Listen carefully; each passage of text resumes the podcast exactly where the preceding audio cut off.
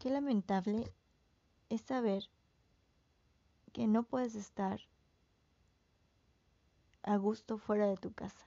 Qué lamentable es pensar que si sales tienes el riesgo de que alguien con algún problema mental o quién sabe qué pasa en su cabeza en ese instante decida hacerte daño, decida sustraerte de tu libertad y crea que tiene el poder para hacerte algo. No entiendo que por ser mujer tenemos el riesgo de no estar seguras y de estar pensando que si sales a la calle, saber las maneras de cómo defenderte o cómo actuar cuando te encuentres en riesgo.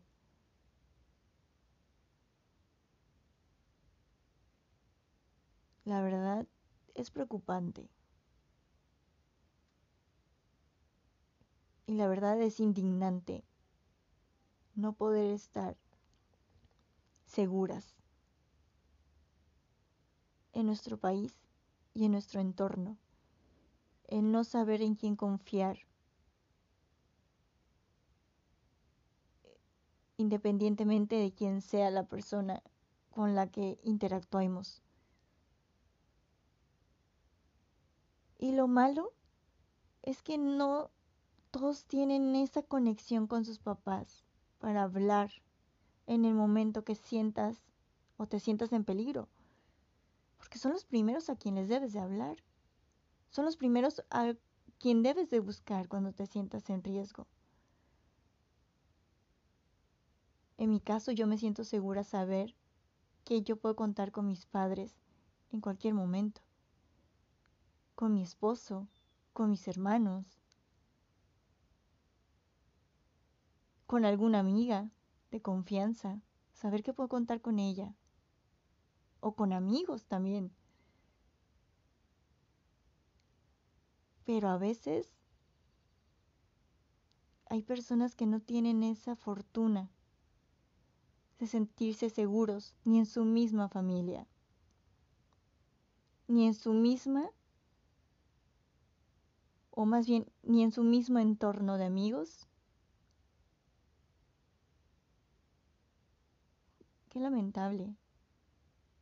Y qué, qué feo vivir así. Y no voy a generalizar, porque no me gusta hacerlo, porque sé que tanto hombres y mujeres estamos expuestos a que nos suceda algo malo, pero al parecer aquí en nuestro país es más probable que una mujer desaparezca o la dañen que a un hombre. O un niño. Un niño también está en riesgo a que le hagan algo, a que sufra una violencia. Un anciano también está expuesto a que le pase algo. Pero aquí el detonante y el que hace más ruido en las noticias es la desaparición de una mujer o que una mujer fue agredida. ¿Y por qué? ¿por qué el género opuesto, o sea, el del hombre, tiene que hacerle daño a una mujer? Porque es más sonado que un hombre le haga daño a una mujer. Y mi cuestionamiento es, ¿no son criados por una madre? ¿No son criados por un padre, independientemente que tal vez no tengan una figura paterna? conscientemente tú debes de saber que a una mujer o a un individuo o a tu prójimo o a una persona no se le debe de, dañar, se le debe de respetar, se le debe de cuidar. Y al parecer muchos olvidan eso, la empatía, el pensar que no nos gustaría estar en una situación que nos pongan en riesgo o sentirnos con un miedo.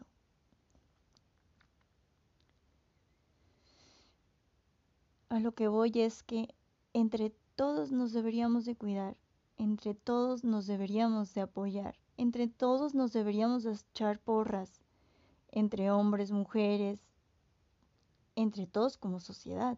Debemos de apoyarnos y de ver las maneras de mejorar esta sociedad, de mejorar estas maneras de pensar que muchos tienen respecto a las mujeres. Es muy evidente escuchar entre un grupo de hombres de que, ay, esta mujer está buena, ay, esta mujer es así. O que vas por la calle y te, y te chiflan o te gritan cosas y es incómodo, realmente incómodo. O que vas caminando y un carro te grita algo. Sientes miedo. Y enojo. Frustración de que, ¿qué onda? O sea, ¿por qué hacen eso? O sea, ¿por qué no respetan? O sea, no tienes una mamá, una hermana, una tía, una abuela.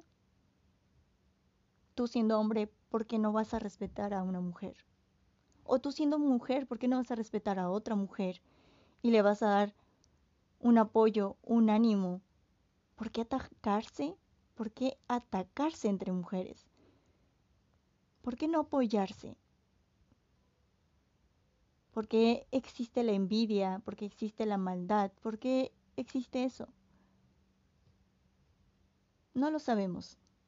No sabemos cómo inicia todo. No sabemos por qué le pasa en la cabeza a alguien hacerle un daño a otra persona.